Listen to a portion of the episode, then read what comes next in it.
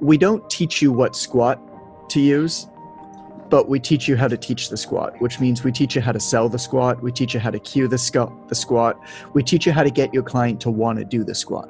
If there's a negative review at a place that's just like, yeah, I hated this place. There was this big pool, but there are all these families there, and all I wanted to do was drink and party. I'm like, I'm gonna go there. Odds are you're not going to be an online personal trainer for the rest of your life. This is a stepping stone.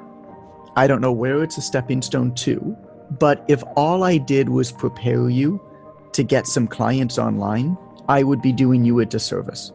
Speak honestly, if you don't know the answer to something, you don't know the goddamn answer to something. That's fine. Whenever you have anything worth doing, find people who are better than you at it and figure out a way to work with them.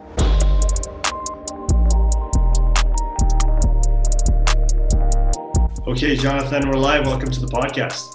Thanks so much, man. It's great to have you on. Um, for give a little bit of context to the audience, you were a big part of my my first two or three years in the coaching industry. I started out in Vancouver, Canada, and I found the personal trainer development center early on, and digested as many articles as I possibly could. so first of all, I want to thank you for for that contribution to to the world that you that you put out there. But maybe for those who don't know you yet, could you talk a little bit about you, who you are, and what you do?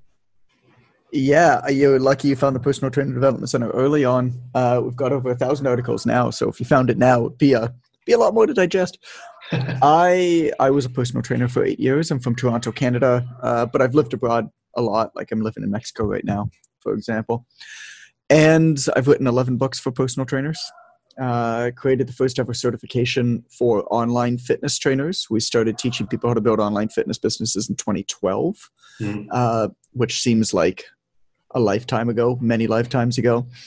And uh, and I started the Personal Trainer Development Center because it's something that I really wanted when I was a personal trainer which is uh, now grown into the largest collaborative blog information, free information resource in the net for trainers. So we'll get one to two million people visiting that every year. Mm-hmm. Can you go to a bit more details, maybe about what kind of articles do you your you and uh, and your your different coaches and contributors write about? What's what's the angle on that?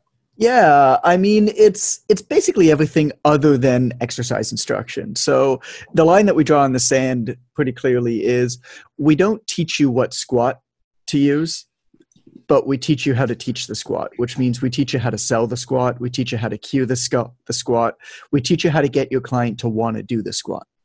It's a lot of the really deep nuanced stuff that only people working in the industry would really understand its value Mm. There's there's a lot of information you can get about fitness out there that's like fine, it's good on on a lot of websites, but there's very little written to trainers, for trainers, by trainers, and stuff that you really kind of got to work a lot of hours on the floor. You really got to work with a lot of online clients to really get all of the details and why they matter so much. I mean, we're we're in a profession that's so difficult. There's so much psychology involved. There's so much marketing, business development involved. And then you got to get to the science and then you got to be in good shape yourself. Like there's a lot of different disciplines coming together. And I'm I'm really proud that that the PTDC has really meshed those uh, really well so that people can become more wholesome professionals and, and also grow their careers and make the money they deserve and not work 15 hour days for the rest of their lives, you know? Yeah. Uh, all, all that good stuff. It's, it's definitely something that really hit me in, the, in a good way right from the start because, like you said, finding reps and sets and, and loads is, is, is easy. Like you can find those, you can read the books, but then to know how to interact with your clients, uh, I think you were the first person that I heard of that really emphasized the, the sales side of, of the job that we do, not in a bad way, obviously, mm. because you're providing something of value to someone. You're not trying to trick them into into buying something they don't need. Right. Um, so you know, finding a good fit, talking to your audience, all those you know very basic but very important marketing concepts I got from you early on. What, what do you think t- today? Do you, do you feel like the industry is moving in that direction a little bit more, where there's more quality information provided around these?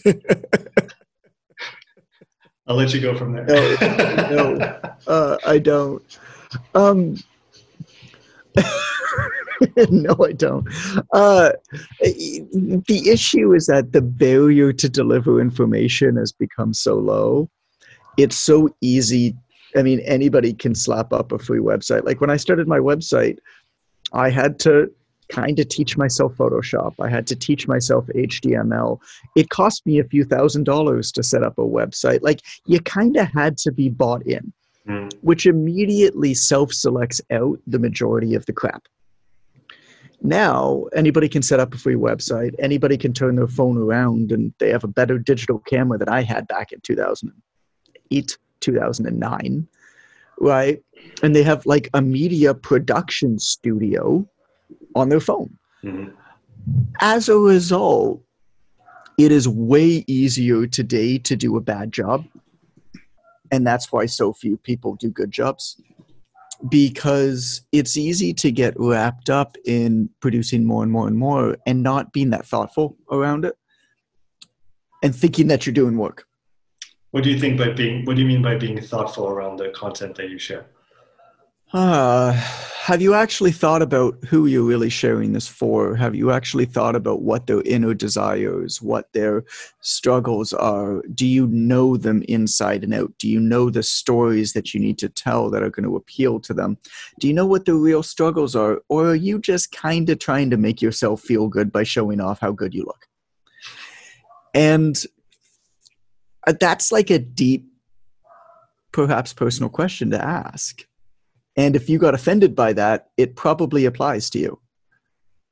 And and so, you know, to answer your question about do I think that there's better information or not or, or whatever, um, I think there's a lot more. I think it is so hard to sift through the information today to begin to make sense of it, to know what you should pay attention to. Mm. That and and and everything that we consume is biased as well. And that's not necessarily a bad thing. I mean, biased information is not inherently bad as long as you understand the bias that the information is coming through. Like, if you're reading a blog or a website or whatever, newsletter, Instagram account, whatever you do, YouTube account, that's created by a company that creates mobility equipment, there is obviously going to be a bend towards mobility and soft tissue release being way more important than perhaps it is which is not necessarily a bad thing, but you need to understand that going into it. Mm. And the more that you read of that, the more you're going to be fed that type of information because of how the internet works, which means now your cognitive dissonance starts taking over. Now you start to think that this is the end all be all because your feed is full of it, so it must be everywhere because we're all the centers of our own universes. But you could go to your buddy's feed and he'll never see it which is which has always been something that's been really interesting in our industry but even i mean all industry it's not just ours. But even more so today you could you could like think off the top of your head of the five people in your career that are most influential to you that you consider to be like quote unquote famous. And you could go to a commercial gym once you can go outside. And you can go to a commercial gym and you can ask 10 trainers whether they've heard of any of these people. And one person might have said that they've heard of one of the people. Mm. so it's just it's just all over the place man. You've got to be a really good disseminator of information. You've got to be really objective with how you take in information these days. And and i think that's hard to do. Um, so, yeah, there's incredible information being produced, but there's also a truckload of shit. And you got to be able to identify that. Yeah, I know that early on I was attracted to coaches from an educational standpoint, attracted to coaches who didn't have anything to sell. Like you said, you know, there's always an angle, but there are the, the maybe a few unicorns in the industry that that are actually there for you know they're intellectually honest in their approach and they're trying to right. communicate what they know and they, they're not trying to sell the program or, or the equipment or the thing. Yeah, and, I got nothing against selling. Man, sell. Hell yeah, sell. Absolutely. I got nothing against selling. I, I love when people who sell information are also, uh, people who sell product, service, whatever it is, are also putting out extraordinary information, Hmm. hell yeah, man, hundred percent. The the issue was when they tried to purposefully shield their audience from anything else, Right. and and even put down other stuff. Versus the best way to sell. This is like something that a lot of people don't really think about or talk about enough, I don't think. The absolute best way to sell is to make it very clear who your product or service is not for. That's the best way to sell. Because everybody who buys whatever you do is always going to be thinking, is this for me? Is this not for me? Well, I know what they're saying, but what are they not saying? Right? I love it when somebody comes into a we've we've got a couple communities of trainers, as you know, of like forty thousand some trainers. We've got a few of them like that in for different topics like online training, that type of thing. And every time that somebody comes into one of those communities and talks about why they didn't like one of our products, I love it. Because I'll tell you what, man, I sell more from that one post of that one person saying they were unhappy with our product than I ever will promoting that thing on my own. Because all you got to do when somebody says they're unhappy with their product is give it the appropriate context. Because the reality of it is, we'll sell, I don't know, 40, 50,000 items to trainers worldwide every single year. It ain't, it, ain't no way everybody's going to be happy, right? To the best of our abilities, we try to help you figure out whether it's right for you or not. But the reality of it is, there's just no way you could you could walk down the street and give a hundred people a hundred dollar bill for free, and one of them would throw it back in your face and call you an asshole. So all that you have to do is put it in the appropriate context. Why did that person not like it? Hey, so sorry that you had a bad experience with this. Man, that sucks. Uh, and make it right by that person. Like we'll always refund no matter what if somebody isn't happy. It doesn't matter. People when COVID hit, we had people who emailed us and they're like, Yeah, I bought your online trainer academy three years ago. I never opened it and I need money now because I'm out of work. Can I have my money back? We're like, Sure. like, like, but at the end of the day, our product didn't serve you. Mhm. Right? You gotta have you gotta be ruthlessly accountable and hold yourself ruthlessly accountable. Like we did not do a good enough job getting this person to get results with our product. Mhm. That's it. That's it. That's that's it's sure it's on them, but it's also on us.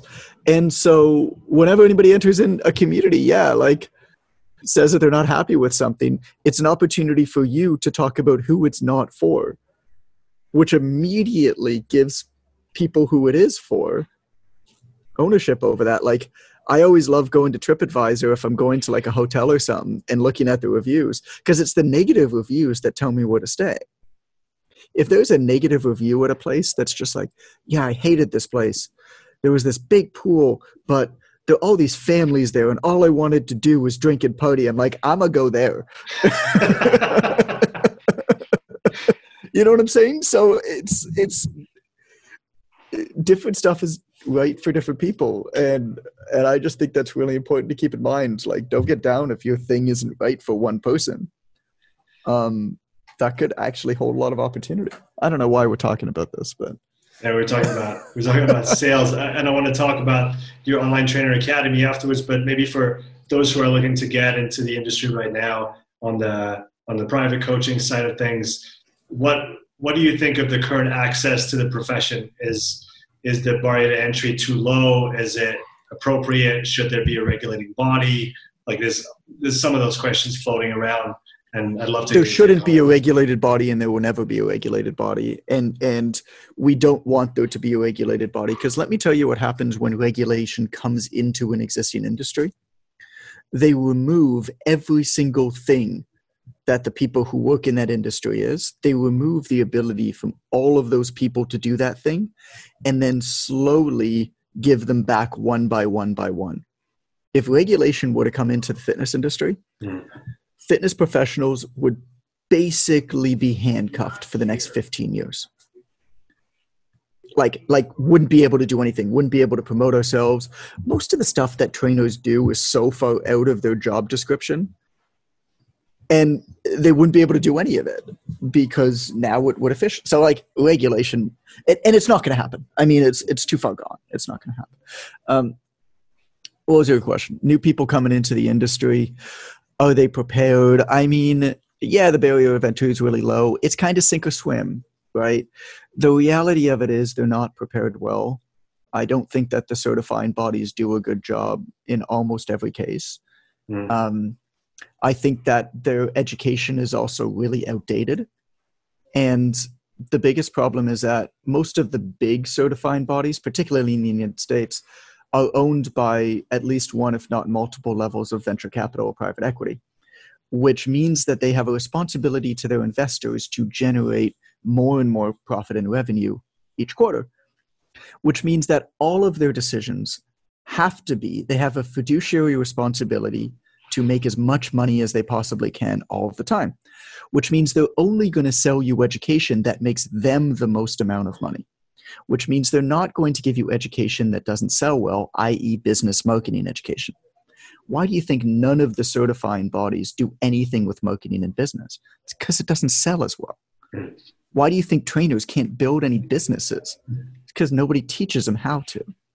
It's because they don't buy it why do you think no trainers know how to do anything online? It's because none of the certifying bodies touch it, and the ones that do do such a bad job of it it is laughable. And so they're outdated. They'll continue to be outdated. Um, and but there are a lot of of independent educational bodies, mine included, but there's a lot of us who are really just like picking up the pieces, to be honest. And I think in the next five to 10 years, we're going to blow most of the major certifying bodies out of the water because they just do such a bad job preparing people for the industry. Mm-hmm. And most of those people end up leaving the industry because they can't make a go at it. Um, in addition, I, I believe pretty strongly that the fundamental responsibilities that a trainer has is going to change I think it's going to start in three to five years. I think by 2030, the very definition of a personal trainer is going to be changed. Um, what, what because emerging technology is going to completely disrupt it. Um, there are there are a lot of things that trainers do. We'll, we'll put it this way: a personal trainer, a successful personal trainer, needs to be in good shape, motivating, empathetic, good at marketing, good at science, energetic, that and entrepreneurial. That mix of qualities and natural and learned skills basically doesn't exist in a single human being. And the problem is, it's kind of become expected for trainers. Mm. Well, I think that there's there I mean there's already a large consolidation happening in the industry, mm-hmm. which is centralizing, which is going to centralize a lot of the marketing and sales. And emerging technologies are going to take away a lot of the stuff from trainers that computers do better now anyway. I mean, look, dude, a computer algorithm with input from smart trainers can build a better program than 98% of personal trainers right now. Mm-hmm. It can also adapt that program on the fly way better for trainers. It can also build uh, guest workouts like hotel workouts. It can also do readiness to train better. It can also do progressions better. And so why are why are trainers doing these things? Is my question. Uh, they're not doing a good job of it anyway, right now.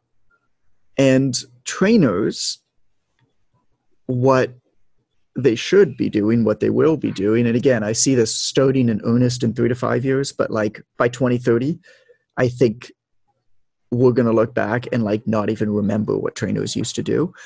Because really, a trainer's job is to not build the program, but deliver the program and to operate in the most eminently human way they should be augmented with technology. They should not be responsible for the marketing and the sales. There are business people who do the marketing and the sales. So trainers who are great business people might transfer to that, right? Like mm-hmm. in any business, it's optimized when people work in their call it your unique ability 5% like pick your management principle they all say the same thing basically what it means is that you get people as much as possible working where they work best and doing nothing else right trainers who are really good at science but like maybe kind of shouldn't speak to people.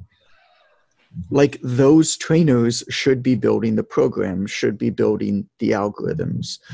Trainers who are like really good at marketing and sales shouldn't be guiding clients on the floor. Trainers who are really good writers and communicators and coaches should be being online trainers guiding clients online trainers who are great on camera who are energetic should be creating the content trainers who are empathetic, who are incredible communicators, outgoing, are the people who are on the floor with clients. Like that's what needs to happen, right? Everybody needs to work in their in their best way, and there needs to be systems that are going to be built that allow people to do that, and then technology to back it all up. Do you, so? Do you see do you see multiple coaches getting together to to to work in a more cohesive way as as a company? Do you see outside yes. companies recruiting trainers to to to fill, to fill up that model? How do you see that happening over the next few years? Yeah, I mean, in any decentralized marketplace. I mean, the world is becoming decentralized in basically every marketplace, but never in any decentralized marketplace, it's the same pattern that emerges. Like, I'm not the one who came up with this. If you want to learn much more about it, read like The Long Tail by Chris Anderson um, and look into his work. But basically, what happens is decentralization hits. Right, all of a sudden, the power has been taken away from the few central players who just happen to get there first, and now anybody has an opportunity to say and do whatever they want Sound familiar, right? Mm-hmm. When that hits, what happens is that you have a number of years, you have a period of time where just people are yelling. Like everybody is peacocking, everybody is just yelling, and some people are getting loud, and it's messy, and nobody knows what's happening. But then market factors start to kick in. And what happens is the people who have the money start buying up all of the best providers, and a consolidation happens. And a couple huge sometimes even one, think Amazon, right? Just start buying up everybody. And now you have one or a few massive companies at the top. You have, it, it becomes very, very, very, very difficult to build big companies 50 100 million dollar companies but it becomes really really easy to build this is the long tail to you won't take any market share but there's an almost infinite amount of potential for people on the end of that long tail. Like like my contention is that every single personal trainer and person who works in the fitness industry can build a 250 to 300 thousand dollar a year job hmm. with one assistant. Like everybody can do that within a couple years. But to grow out of that is going to be harder and harder and harder and harder and harder. So you're basically going to have on one end one or a few massive companies that are consolidating the industry that are going to be hiring tons of people which which I think is great because I think the fitness industry needs a lot more respected salary jobs right mm-hmm. and then you have everybody who wants to be an entrepreneur can do it basically on the other end and there's going to be almost nobody in the middle and this is going to happen for commercial facilities. I mean, already we're seeing this, like COVID accelerated this. It's been happening for a lot of years beforehand, but COVID accelerated it. You already have like, you've got some big commercial gym companies. We'll see how many of them survive. I think a lot of them will be slow to adapt technology, and I think that there will be a few new players that are going to come in before 2030, mm. and they're going to just annihilate the market because they're going to be backed up with tech that's going to give them 30% higher profit margins and of, lower risk. Are you thinking of stuff like Peloton in that in that area? It's not Peloton. I mean, Peloton might be a part of it because they're starting to acquire like fitness equipment companies and stuff like that. But I don't think so. I mean, unless Peloton really starts to put people in places with humans. Mhm.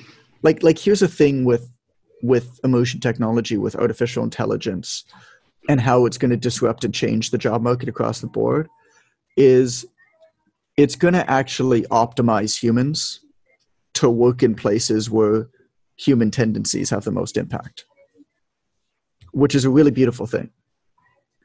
And so i mean maybe it's peloton i don't know. Maybe it's going to be us. Who knows? Who do you think's building this tech? But the idea is you have that and then you have a whole bunch of people on the other end and you have basically nobody in the middle Mhm. and I mean, look even at it now.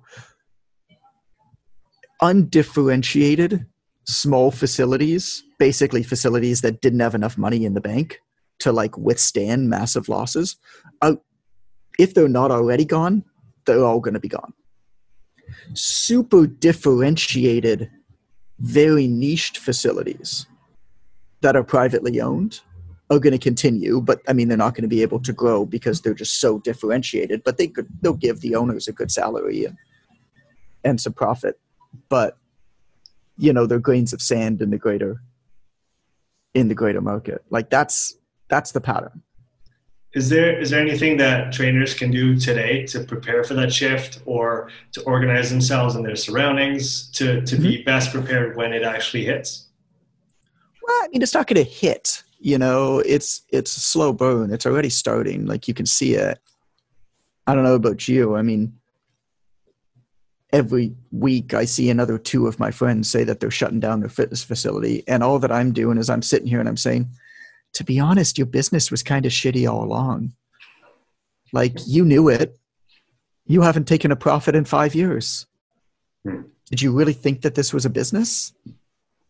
Like it, it just wasn't quite bad enough for you to do something about it. Well, now you are, which is great. Um, so yeah, people who are entering the industry now, the more I, I think a understanding that you're entering the fitness industry, you don't have to be a personal trainer.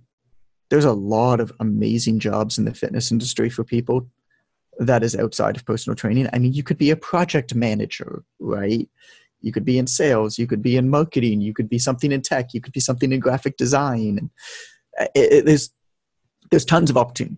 So everybody enters in the fitness industry as personal trainers, and then a lot of them burn out because they should have never been personal trainers. Mhm. So doing a really good assessment of yourself, I think, is really important, and of your own skills, particularly your soft skills and your natural soft skills. I think is really, really important on day one, and then leaning into that and figuring out where the opportunities in that lie. Uh, in a more general sense, I think there's tremendous opportunity for people building coaching skills, for people understanding motivational interviewing, for people understanding the psychology of adherence. Because at the end of the day, and again, this isn't going to really start, I think, for another three to five years. Like adoption is going to be slow. But at the end of the day, these emerging technologies, artificial augmented intelligence, is going to eliminate every other aspect of the job other than the soft skills. It's just going to be obsolete. Like you hmm. basically got to know how to tell somebody to keep their back straight. You, you see that happening in the next decade? Yes. Today's episode is sponsored by Strength Coach Network, the number one education and networking platform for strength and conditioning coaches. Strength Coach Network offers over 200 hours of video education delivered by elite level presenters such as Dan Pfaff, Jay DeMayo, Derek Hansen, Cal Dietz, and Buddy Morris. If you work with or want to work with team sport athletes and take your coaching to the next level, you will find everything you need to know on topics such as speed development, plyometric training, conditioning, rehab, program design, and much, much more. Strength Coach Network also allows you to interact with hundreds of coaches from all over the world, ranging from top NFL, NBA, and MLB coaches all the way to the grassroots level. You can ask questions, respond to popular threads, and get valuable insight from the best in the business. Strength Coach Network also covers career and business development tailored specifically for coaches. If you want a resume critique, need to get ready for an interview, or are looking for professional networking advice, go to strengthcoachnetwork.com slash upside to get your first month at half price. That's strengthcoachnetwork.com slash upside. And so, what have you done from a practical standpoint, maybe to maybe not to go against, but to prepare your uh, your students to that um, mm-hmm. you know upcoming shift in the industry uh, most notably through the online trainer academy i mean you were you were talking about online training before it was even cool you set up that academy in 2012 and educated people how to how to build a business how to get generate income how to you know i remember you know reading through all the material how to make sure you know how much money you need to spend each month to just live and pay your bills and sure. now you know how to charge and, and now you can actually set up a viable business so uh, in addition to, to those let's say business fundamentals that you do teach yeah. really well and that are fundamental what are you adding to this now that are going to help trainers well, you know kind of do the shift i mean let's let's back up a second. You're familiar with my material. Is it really about personal training or is it really about life? It's it's it's about understanding how to yeah it's it is it is much broader than than just the training. The, the training is yeah. Since since the first course that i put out which was 2013 so 2012 we were beta testing it. Since the first course that came out in 2013 i have been very upfront and honest and saying look odds are you're not going to be an online personal trainer for the rest of your life hmm. this is a stepping stone i don't know where it's a stepping stone to but if all i did was prepare you to get some clients online, I would be doing you a disservice. I'm going to teach you how to organize your schedule. I'm going to teach you how to manage your time. I'm going to teach you how to develop a business based off of relationships, based off of brand, based off of reputation. I'm going to teach you how to offer a good service to people, no matter what that service is. And then I'm going to teach you about pricing theory. I'm going to teach you about marketing theory. I'm going to teach you about how to figure out where you fit in and what you want. Because the best businesses in the world and the best businesses to work for in the world are not the biggest ones that make the most amount of money. For some people, that might be their driver. But I know a lot of people who have built a lot of businesses that have made a lot of money that they've sold for a lot of money. And I'll tell you what, man, almost across the board, they're less happy than you and me. So, what the fuck are we doing this for? So, think about that. So, that's what I'm, that's what I've always been talking about behind the scenes.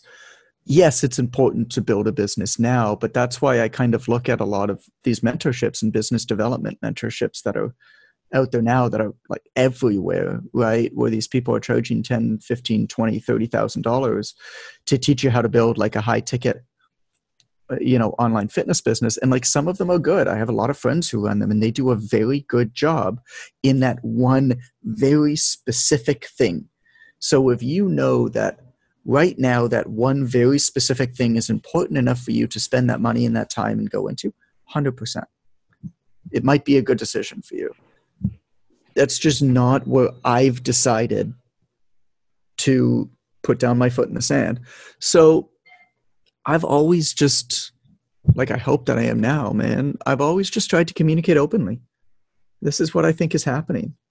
We're going to be putting out some pretty wild position statements in the next year on artificial intelligence and personal training on how the industry is going to change.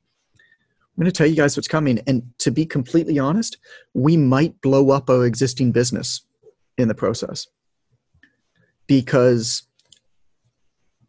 it's possible that my existing business right now in helping people become better personal trainers is going to blow up without me, whether I like it or not. Right. And if you understand the innovator's dilemma, if you understand how innovation happens, how evolution happens, the companies that are willing to look forward to the future and know what's happening and challenge what they've been doing, as scary as that is, and innovate even though it might blow up their existing all of their existing revenue streams are the companies that survive through these things and most companies aren't able to do that so we're just going to be open we're just you know as we learn as we build our own technology as we think about what's going on here as we get more experience what's going on here we're just going to be transparent we're going to be transparent and educating and communicating what's going on and what we think you need to know. And like online training in 2012, most people aren't going to listen to us. And then they're not going to listen to us for the next eight years. And then COVID's going to hit, and we're going to have 5,600 new customers in a week. yeah, it's, it's the it's the good thing about getting there early. it was a fun week. Oh my god! Oh, I have to do online training. It's like I've been telling you this for seven years, dude. Yes, you needed this. Now you're behind. The people who had like listened to us before COVID hit crushed it during the pandemic. Absolutely crushed it. While their colleagues like couldn't afford to buy like a $30 book because they wouldn't be afford to have food. These guys' income is just skyrocketing. It's it's it, it was wild. It was it was it's been a interesting year. It's been a fun year. It's been a challenging year. Yeah, it's been wild. I want to come back on, on something you said. I think it's what came to mind when you were talking about those shifts and the necessity to be flexible as times change is what got you to where you are today isn't necessarily what's going to get you through the next five years or 10, especially today with the, the speed at which the, the world changes, technology changes, like you've been saying from the beginning. It's a, it's a huge, uh, technology is a huge driver and we need to stay flexible and adaptable to whatever comes. And the and the rate of change, I think what's also important to note, Sean, to your point, which I think is a great point, and and I also like I thank you for picking that out. I get very like theoretical, and so it's very useful for you to like pick that out and be like, here's what he's actually saying in one sentence. Uh, the rate of change is speeding up. So, and again, this is why like I would be doing a disservice to people if I told you how to best do things right now. Because in a month, that's not going to be the best way to do things. Remember Periscope? Remember Snapchat? I can keep going. Like, have fun on Parler. You know? It's just, it's like, dude, what's the one now? Clubhouse? It's like, you're really jumping to that and spending all your time on there with no real strategy just because you think that that's where the attention is? It's like you don't have a foundation. You don't understand the fundamentals. You're going to keep reinventing yourself over and over and over and over again because six months from now there's going to be a new one. One one of the intangibles that i that i do see through all of this and you, you talked about it is reputation is your brand, yeah. is who you are, and how you present. What can people do in 2021 today in order to to grow this? Because I, I feel, and I might be wrong on that, but I feel like if you do a good job hmm with your reputation and your branding, this is what is going to allow you to be flexible because people don't follow you because you're on TikTok or because you're on Snapchat, but there's something bigger behind that can then transfer to different platforms for different ways of doing things. What's your take on that? Yeah, man. Um, four words, uh, and then I'll talk about each one honesty, trust, generosity, truth. Speak honestly. If you don't know the answer to something, you don't know the goddamn answer to something. That's fine. Say that you don't know the answer. Try to make a recommendation to somebody or something that might know the answer to it. Don't pretend like you have to know everything. Be wildly curious and go into your platform that way. Be honest. Everybody likes people who are honest. Everybody trusts people more that are honest.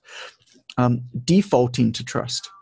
It's way easier to go through life assuming that everybody is trustworthy than it is otherwise. And if you get cheated once or twice, so be it. You know, most people, almost everybody in their own heads are doing a good job or doing good work for the right reasons. Whether they're objectively not is another conversation altogether. Mm. But if you walk through your life defaulting to trust, you're going to have a way better life. Generosity, same thing, default to generosity. In it was um, Phil Caravaggio, who's a co-founder of Precision Nutrition. Um, one of this comes from him is never resist a generous impulse. The second you have any impulse to do anything generous for anybody, do it. Do it. You have no idea how it's going to come back to you, but I can tell you it will always come back to you. Um, and I can give you, I mean, lots of examples of, of stuff that I do ongoing, of stuff that I've done this week. But one of the major tenets of Judaism, which I'm not religious, but I traditionally Jewish, is something called tzedakah, which is uh, basically generosity, but blind generosity. Without, don't attach your name to it. Don't make a big deal out of it. It's like everybody donating to charity and then going and getting big awards on stage, you know? It's like, well, clearly there's an agenda there. Did, um, did you, did you, sorry to cut you off, did you write about this way back? Because I remember being different stages, I've written about it. different stages of generosity, and, and the ultimate one was the one where you give and nobody actually knows that you did. Oh, uh, maybe, maybe. I mean, it's it's that's like a very fundamental tenet of Judaism, mm. and, and, like I said, it's it's called tzedakah. Um, maybe I did. I don't remember. If nothing else, like this idea of defaulting to trust and, and never resisting a generous impulse, like it's just a better way to live, man. Hmm. you just feel better. You smile all day. Like nothing. I mean, I don't know. There are people out there who probably don't like me very much. Like that's cool. It doesn't doesn't matter because I, I mean I know that to the best of my abilities, I'm trying to figure stuff out. I'm trying to do things the right way, and I think about everything before I do it, and I think about whether I agree with it, and for uh, you know i put up a post on my instagram a couple days ago that some people took offense with basically saying like what a trainer should look like or what a trainer shouldn't look like. And there were some people who took offense. I basically said you know trainers shouldn't be overweight. They should but they should be healthy. Like they shouldn't i mean a trainer doesn't have to be ripped they don't have to have an eight pack. Like often actually that makes for a, a, worse trainer and it's also probably not that healthy. I mean those, those aren't the exact words but people took offense to that. You know the body positivity movement obviously took offense to that because i used the word overweight. Now mm. what i was actually saying if you read the whole post uh, and was trainers at various stages of their progression actually can be really really impactful and are really important and so a trainer perhaps who is still who still has a bit more weight to lose can actually make for an incredible trainer as long as they can tell their story well. The problem, a lot of the time, is that these trainers are trying to compete on the same playing field as people who are shredded. It's like, well, whenever you're approaching marketing, you need to approach it and say, what playing field am I on right now? Right? What's the game? And if you play the wrong game on the wrong playing field, you're going to lose. So if you still do have a few pounds to lose, don't promote yourself the same way as somebody who has an eight pack. It ain't going to work. But if you've been through an incredible transformation, or if you've overcome addiction, you got to tell that story. That's your game. Who cares what your workouts are? I don't give a shit that you did this workout today. I care about your story that's the playing field right but so so i i told this um, as a post. And like i thought about it beforehand. I i knew that that was going to come. I knew that i was okay to that because i knew what that meant. I knew where i stood. And so when i started getting that negative feedback it didn't affect me in any way because i had already looked at both sides of it. There's um, nassim taleb who's the author of black swan and anti-fragile and definitely recommend those two books um, quite a bit. But one of the things that he says um, in, I think it was his newest book, which is called Skin in the Game, is you are not allowed to take a stand on a point unless you are able to argue the other side better than they can. Yeah, it's the idea of strong strong manning or steel manning an argument instead of strong manning it and and yeah. that actually makes for an honest discussion as opposed to just minimizing the other side and then making yourself look all big and yeah. and, and right and then and then the final the final piece is just truth. Figure out what's true. Objectively figure out what's true. Learn to ask good questions. Learn what objectivity is and isn't. And always seek the truth. Um, it is there's nothing more important, and it's it's getting harder and harder. But if you actually try honestly to seek the truth, two things will happen. One is it's going to take you so long that it's going to force you to prioritize what you do and what you seek, which is really good because you don't actually need to do more. You just need to pick the few things that really matter and do them better. So it's actually good to build in that force constraint.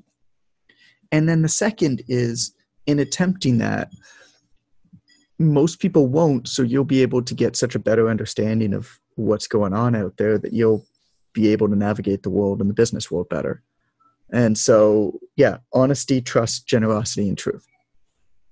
I like that. Those are four easy words to remember and um, and try to live by. I, I was always struck by your ability to tell stories. Um, I read I read two of your books that were very influential for me: Viralnomics and Ignite the Fire. Where did you learn to, to tell stories? How did you learn to tell stories? I had good editors. Uh, I guess that works too. I mean, look, man, I I won't lie. I didn't do that. Uh, whenever you have anything worth doing, find people who are better than you at it and figure out a way to work with them. And they're just going to make you better. They're going to make you sound better. I mean, look up look up the 48 Laws of Power by Robert Greene. Hmm. It's a perfect example of the importance of truth. You might not like them. You might not think that they're good for society. None of that matters. They are true. So, in knowing that they're true, you can decide whether it's whether these laws are things that you want to abide by or not. But objectively, they're true. And one of the laws is I can't remember the exact the exact phrasing of it, but it's basically figure out a way to get other people to do the work and you get credit for it. And like that's not I that's not a bad way to do business. so how did I learn to tell good stories? Um, I hired good editors. I like that, man. Who know, who know how to tell good stories. Yeah, talk about talk about being true. That's uh, it's not that's, it's not the answer you expected to get. Hey, hey, I don't I don't expect anything, but uh, you know, I think I mean, I like the fact that you finished on truth on the last question, and now you're actually you know that's something that probably yeah, right. I guess most people wouldn't be you know open to sharing, but you know you, you're living by the the words that you talked about, which I think the is, last the last three books that I put out were all ghostwritten. Hmm. I mean, it's my thoughts for sure, but they're all ghostwritten. I mean, I don't have enough time to write books. I'm running business, and so I had an incredible ghostwriter. This is all the Wealthy Fit Pro series. I mean, read the books; incredibly well written, well put together, and uh, they're all ghostwritten. I mean, that's what most books are like to be honest. And even ones that aren't ghostwritten are so heavily edited, they may as well be. Hmm. That makes sense. John, uh, Jonathan, I want to be uh, respectful of your time. I really appreciate you coming on today. I want to finish with a few rapid fire questions here. Uh, oh, these are so, always fun because I don't answer questions with short answers. All right. Let's see Go how it, it goes. Yeah. Um, what are you currently fascinated about? I mean, I think that's pretty obvious. I think I think the ways that emerging technology is going to completely disrupt the fitness industry and make it so much better for everybody involved. It's going to allow trainers to offer higher quality, more cost efficient, more convenient services. And at the end of the day, which is really the ultimate goal, it's going to help more people find a way to be physically active so that they can enjoy the physical vibrancies of life. I mean, that's honestly, if you ask me why I do what I do, I don't give a shit about personal trainers. I give a shit about people moving. And and the better trainers in the fitness industry does a job, the better job that they do, the more people will move, the more people can run and throw their kid up in the air. That's what matters. I like that. Um, what comes to mind is uh, James Fitzgerald. I'm, I'm, sure you know the name. Uh, mm-hmm. His his OPEX, answer yeah. was yeah, his answer was very much in line with that. I like that. What pisses oh, cool. you off on social right now? Ah, nothing. I don't care. I do my thing. I like I, yeah, I, I'm a hard guy to piss off. I, I, I don't care. This is it's a good quality to have, I guess. there's a lot of there's a lot of silly stuff. You can choose to get wrapped up in it. You can choose to ignore it and just let it be and do your thing. And uh, I don't know. I do that. What's your favorite exercise to train you for yourself? Uh, arm day. Um, I like. Don't know. It's a good question. I. It's not my favorite in that I don't like doing it at all, but I think the one that I feel like I get the most out of is uh is a double dumbbell dumbbell squat. So like mm. dumbbell on each shoulder squat. I just I'm 35 years old, which is like not old, but I I had an injury from trying to impress a girl when I was really stupid and young, trying to deadlift too much. That's led to degenerative disc disease in my back. So like, I'm done. Like I don't care about squatting heavy weights anymore, right? So I'm not putting a big barbell on my back or something. And I just I love that exercise because it's a way to load up the legs pretty well, but it's a full, it's a really good full body movement. Hmm. Um, that's like hella hard takes a lot of mental focus um, and yeah i just don't have much interest in doing super heavy weights so it's nice to be able to load up with exercises like that but i mean my my answer is arm day i like i like that jonathan where can people find you on social if you they want to learn more about you or the things that you do and offer yeah, I mean, if you look up the Personal Trainer Development Center, it's theptdc.com. You'll find us.